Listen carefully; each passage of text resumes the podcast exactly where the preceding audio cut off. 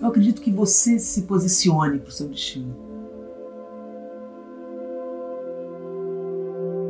Não acredito que tem coisas me esperando que eu não batalhei para acontecer.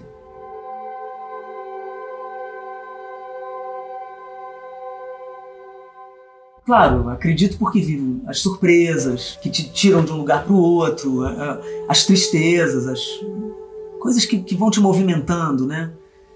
Mas eu não acredito que esteja escrito.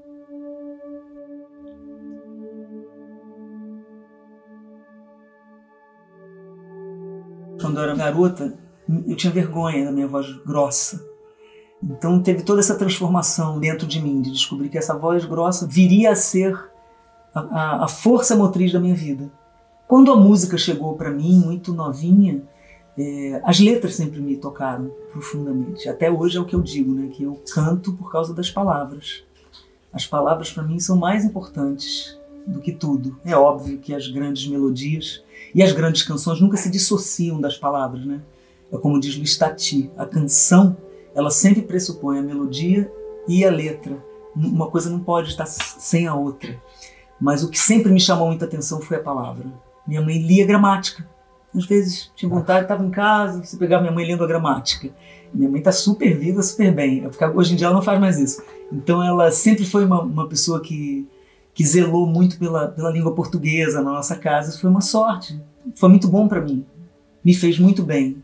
É, ter essa, né, essa tendência a mergulhar na palavra. Eu, eu fiz faculdade, eu já tinha 40 e poucos anos sabe, entre, entre um camarim e outro, uma coxia e outra, dentro do avião, lendo textos. Você fez faculdade é, fiz faculdade de letras. De né? Ah. Fiz, é, foi a primeira faculdade da minha vida. Agora eu estou terminando de teatro e, se tudo der certo, pretendo ainda fazer mais. Mas tudo sempre a palavra, né? Isso me acompanhou o tempo todo. Depois eu fui ampliando esse negócio de, de é, da atuação, que é até é mais forte para mim hoje em dia mas eu entrei para Cal, por exemplo, a primeira vez, eu tinha 21, 22, não lembro direito, já estava aqui no Rio. Eu queria abrir a cabeça e, e não ficar tão desesperada para cantar, senão eu, eu tinha medo de ficar triste se eu não conseguisse fazer como eu queria.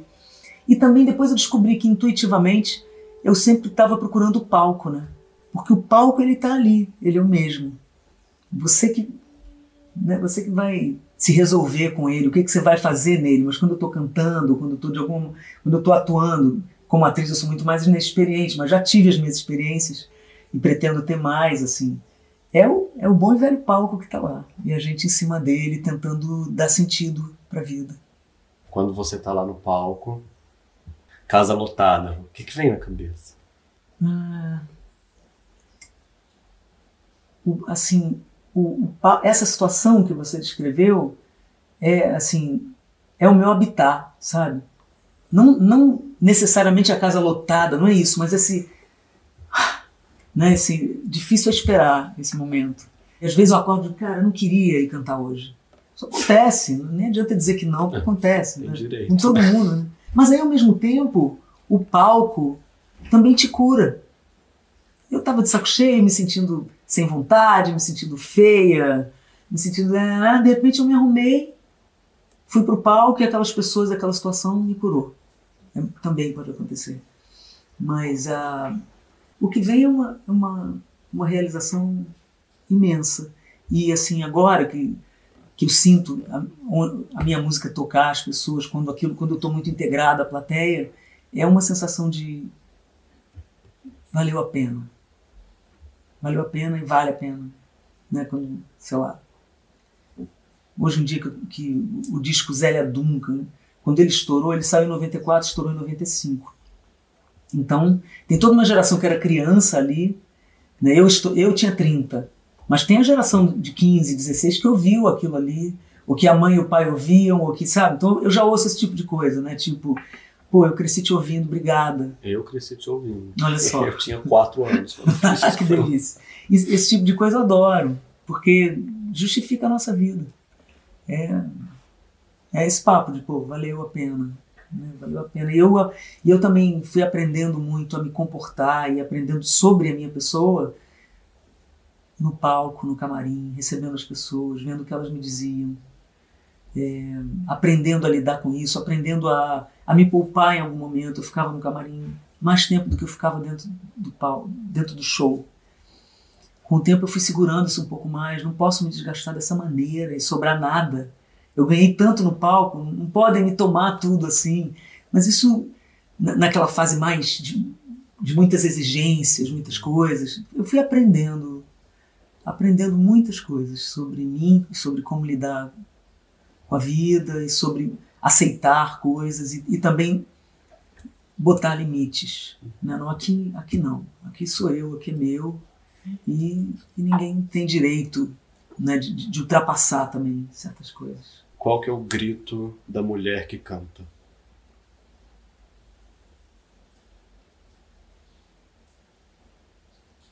Bah.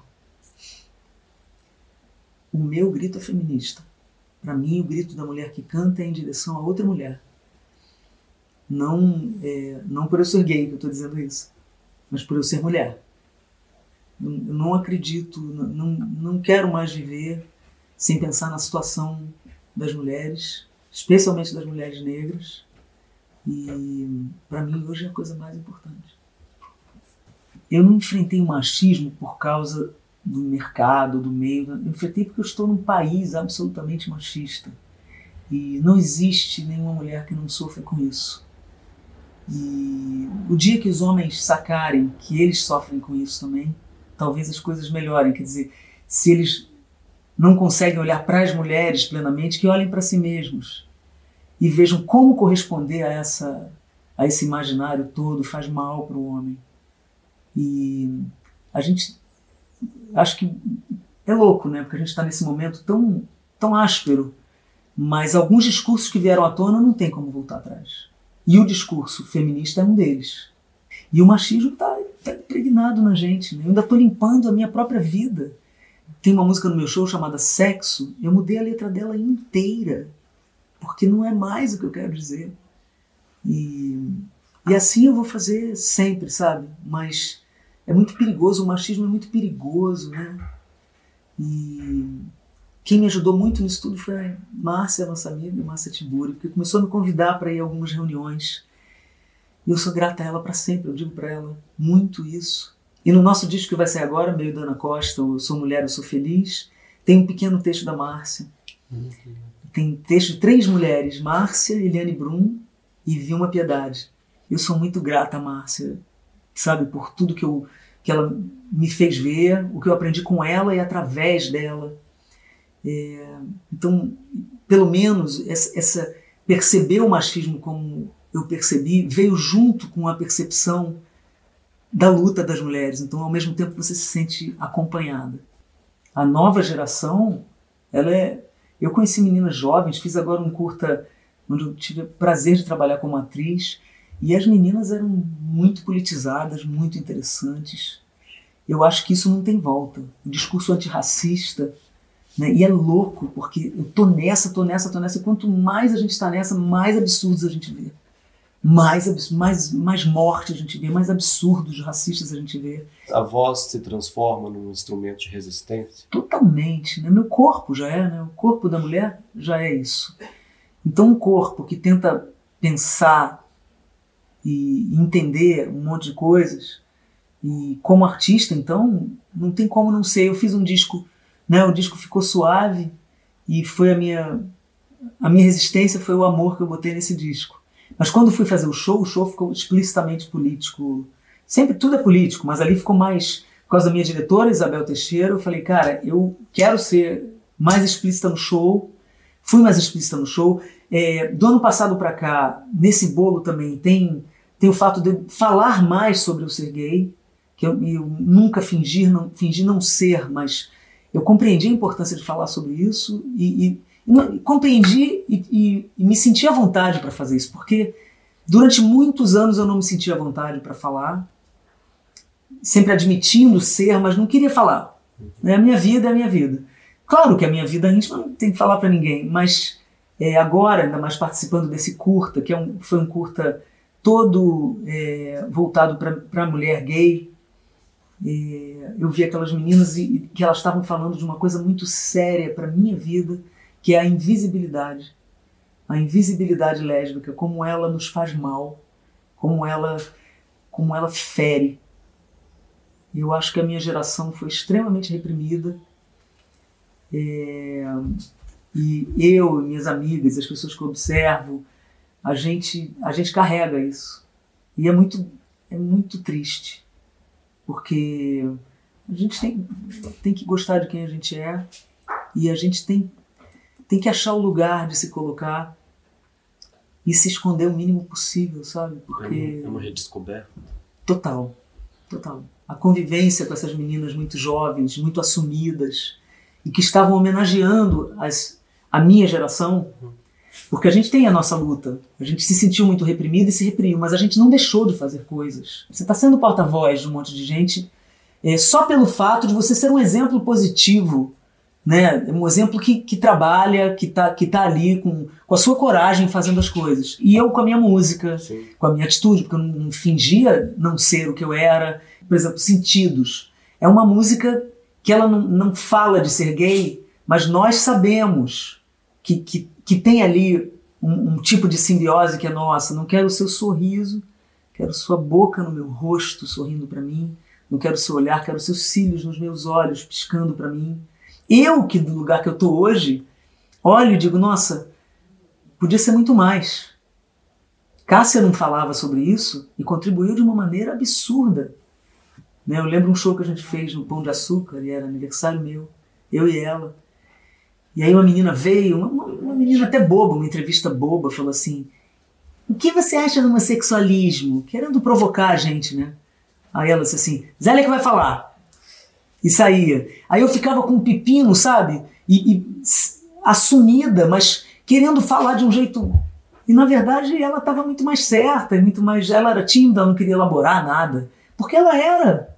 Ela já era aquilo, né? Então, Cássia é um exemplo que eu amo dar, não, não só por ser uma amiga né, querida, uma pessoa do meu coração, assim, mas porque ela, ela contribuiu pelo fato dela ser. Né? Então, sei lá, essas coisas têm, têm me tocado muito, sabe? Tem, eu tenho observado isso muito mais e olhado a minha vida e com vontade de falar sobre isso. São níveis de se expor, né? E eu acho que a gente tem que ir no que a gente pode, no que a gente consegue. Mas acho que eu fui aprendendo. Por exemplo, você fala uma coisa no Twitter e vem, vem uma força contrária horrorosa. Hoje em dia, não me atinge mais como me atingia. O primeiro que com muita calma eu bloqueei todo mundo que eu tô afim. Eu bloqueio, não, tô, não sou juntadora de, de, de, de, de seguidor. seguidor. Você não precisa pensar igual a mim. Agora você não vai entrar na minha rede para me ofender. Não vai. Vai me ofender uma vez. E quando eu vir, você tá fora. E muitas vezes eu vou olhar o perfil de quem fez isso e dá até pena, né? Quando você não desconfia que não seja de carne e osso. Então, eu, eu eu aprendi a me expor do meu jeito. Eu aprendi que eu não quero me calar. Então eu vou na medida do que, do que eu consigo. E o mais importante é aprender, né? ver, é, ver quem eu estou seguindo, quem eu quero seguir. Eu aprendo com essas pessoas ali, me informo, troco ideias. Aí vamos, é isso que eu ia falar. Aí conheci essa pessoa que é bem bacana, que tem lá. Eu uno pessoas através dos livros, uma coisa assim que ela fala. Ah, Sabe quem é? Maravilhosa. Aí eu fui lá nela, pedi o um nome, já doei livros, Sim. já escrevi de novo, doem livros quando vocês acharem essa mulher no Twitter. E outras campanhas, outras coisas, participei de muitas coisas assim. É, peço para ficar anônimo, porque eu não posso participar de tudo que eu quero, mas eu estou sempre fazendo alguma coisa. É, quero ir para a rua sempre. É, nunca mais vou num lugar sem observar esse lugar. Hoje em dia a gente tem uma coisa louca que é a ilusão do encontro, que a internet nos dá. É, a internet, pô, tem, tem muitas qualidades, muitos ganhos e tal, mas é, tem, a, tem a ilusão também. Quando você está vendo a vida dos outros pela internet, você acha que só a sua é ruim, que a vida de todo mundo é boa, menos a sua, que todo mundo está no lugar certo, menos você. Então, é, eu acho que quando a pessoa, é, sei lá, tá, tá muito só, tá, tá, tá naquele momento desequilibrado, porque a gente sempre tem esse momento desequilibrado, sozinho. A, a, acreditar naquilo é, é muito fácil. Você está no mundo E se você sai para ir ao banheiro, você esbarra com a tua solidão absurda no espelho. E se você não souber lidar com ela, o que, que você vai fazer? O nosso desafio, e, e também me inquieta isso, o, o, meu grande desafio como artista, como pessoa, é querer levantar da cama, né? Eu sempre digo assim, dormir, você toma um negócio e dorme. E acordar? Tem bola para acordar. Acordar é você com você. Por isso que, né? Ah, eu saio para correr, eu, saio pra, eu, eu fico é, dando motivos para mim, para eu querer levantar de manhã, porque. E, e para tocar minha carreira, vou fazer 40 anos de carreira, sei lá, sei, daqui a pouco, falta um ano ou dois. É muita coisa, né? Eu preciso de um motivo para levantar de manhã que vai me levar a outro motivo para eu subir no palco, porque eu não quero enganar as pessoas. Né? Claro que eu sou humana, nem todos os shows são iguais. Nem todos os shows eu tô, eu tô presente como eu gostaria, que é, que é a luta do artista para, a meu ver, estar presente. Não, não ficar na burocracia só da sua carreira, não ficar só no que deu certo, porque nada, nada é garantido. Cara, eu, quando eu falo, eu comecei a cantar com 16, eu me vejo, eu lembro do dia que foi, eu lembro da aflição que eu tava, e eu tô com 55, é muito rápido. Então, eu sou uma pessoa muito privilegiada de, de ter, ter conseguido fazer as coisas que eu mais amo, o que não me isenta das aflições todas e do que vai ser daqui para diante. A música cada vez mais parece uma mágica, né? Você vai no teu, na tua rede, começa a tocar meu disco mais recente, não importa quanto eu gastei para fazer, quem gastou para fazer, no caso eu que gastei mesmo. É, tudo parece que estava ali ao seu dispor. Mas e as famílias das pessoas que, que gravaram? E, e, a gente vai viver de quê? Né? Então tá, ok, o mundo está mudando, a gente tenta acompanhar, mas é, é duro. Então de repente você, você fala, caramba, eu fiz tanta coisa e de repente parece que eu não fiz nada. Você tem medo do futuro, Zé? Tenho. Tenho sim. Eu não sou uma pessoa muito otimista.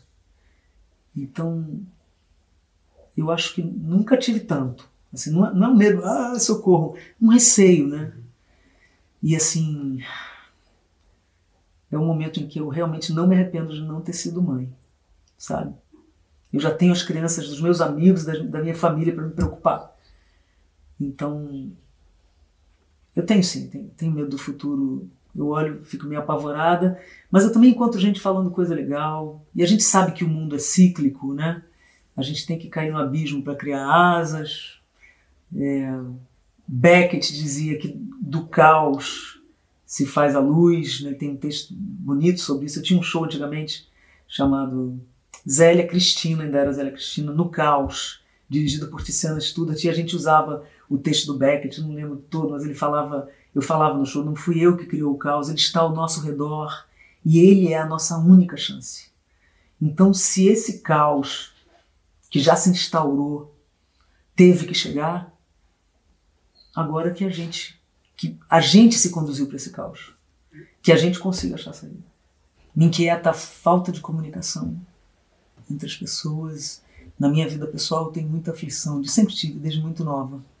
É, como eu digo, como você ouve, e acaba que a, isso ficou tão exacerbado no Brasil de hoje, né? Porque no Brasil de hoje ninguém se comunica. Esse ódio todo tem a ver com isso, né? Tudo que a gente está vivendo. Quer dizer, quem, quem não está quem não está comigo está contra mim? Não necessariamente, claro que não. Né? Então, a gente, essa falta de comunicação sempre me afligiu. E, e, e hoje em dia a gente vive isso ao extremo, né? sempre me inquietou. Você acredita na esperança? Acredito, muito mais do que no otimismo. Eu acho que a esperança tem mais tesão, mais desejo, de, sabe? Eu tenho esperança. Eu tenho esperança que o Brasil melhore, então eu vou para a rua. Porque se eu não tivesse, eu não ia. Né? Então é meio isso. Tem, tem esperança que o Brasil melhore em, em termos de tudo, já que a gente está piorando ainda. Que um dia ele pare de piorar para a gente conseguir melhorar. Mas a gente vai estar tá aqui, né, cara? Né? O mercado de música acabou, mas a gente não acabou. A gente está aqui. Eu acho que o desejo é a força da vida. O desejo. Trata de alimentar seus desejos. Não estou falando de sexo, sexo também. Mas não é só isso. O desejo de realizar, desejo. Acho que é, é, é, a palavra mais aterrorizante né, que existe, porque ela é, ela é tão maravilhosa e ela assusta tanta gente, né? Os, os homofóbicos, misóginos, essa gentalha que saiu dos bueiros do Brasil, esses, esses zumbis, o que eles mais têm medo é do nosso desejo. Como pessoas, como artistas, eles, eles não se conformam, porque o nosso desejo fareja a nossa liberdade e encontra.